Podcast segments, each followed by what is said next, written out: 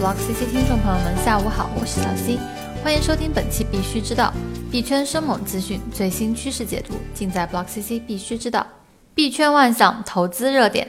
据行情网站 Block CC 的数据显示，今日绝大部分主流币种价格均开始下滑，少部分主流币种仍保持坚挺。截至今日中午十二点，以太坊未确认交易数量达到了七万九千六百四十八笔，较昨日同比下降了百分之六点二一。显然，市场活跃度有所下降。尽管最近处于熊市，币价涨涨跌跌不定，但比特币仍被认为是盈利能力最强的投资工具之一。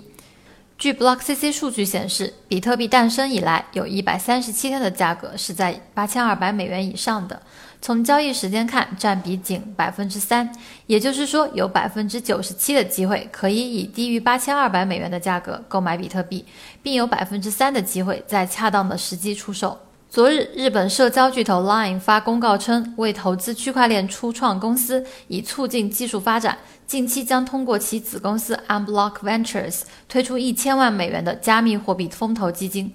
Line 此前已在这一领域进行了多次探索，如推出支持加密货币交易的 Line Pay，成立区块链子公司 Unblock Ventures，启动加密货币交易平台 Bitbox 等。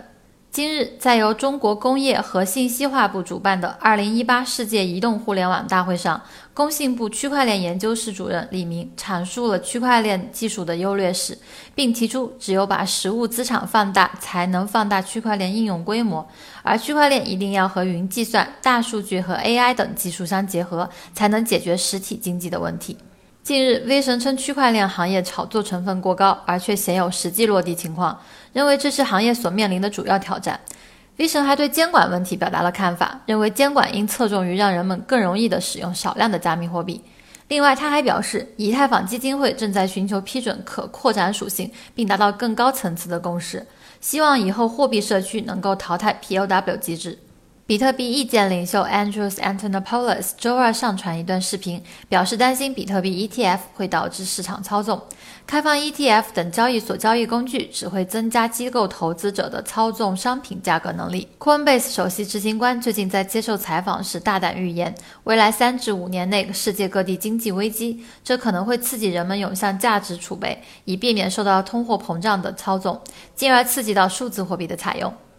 这些政策与你有关。韩国政府计划明年支出四十四亿美元辅助创新项目，区块链项目或为重点。贵阳鼓励运用区块链技术提升大数据安全。为规避美国的制裁，伊朗拟发行国家数字货币。好了，说完了今天的币圈事件，再来看看今天的币种行情。行情时间截止至八月十六日下午十四点整，数据由 BlockCC 整理。比特币当前价格为四点四三一三万元，相比昨天下跌百分之零点三九，交易量达到了五百一十九点二二亿元，净流入资金达到了五点七五四六亿元。以太坊现在售价两千零十五点一元，总体上涨了百分之二点一二，交易量达到了六十七点二三五个亿，净流入资金达到了两千九百零二点一万元。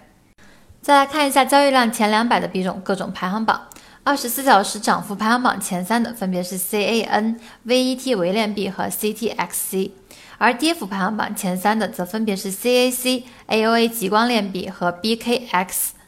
二十四小时净流入排行榜前三的分别是比特币、以太经典和比特现金，而净流出排行榜前三的则分别是量子链和 USDT，还有 CAC。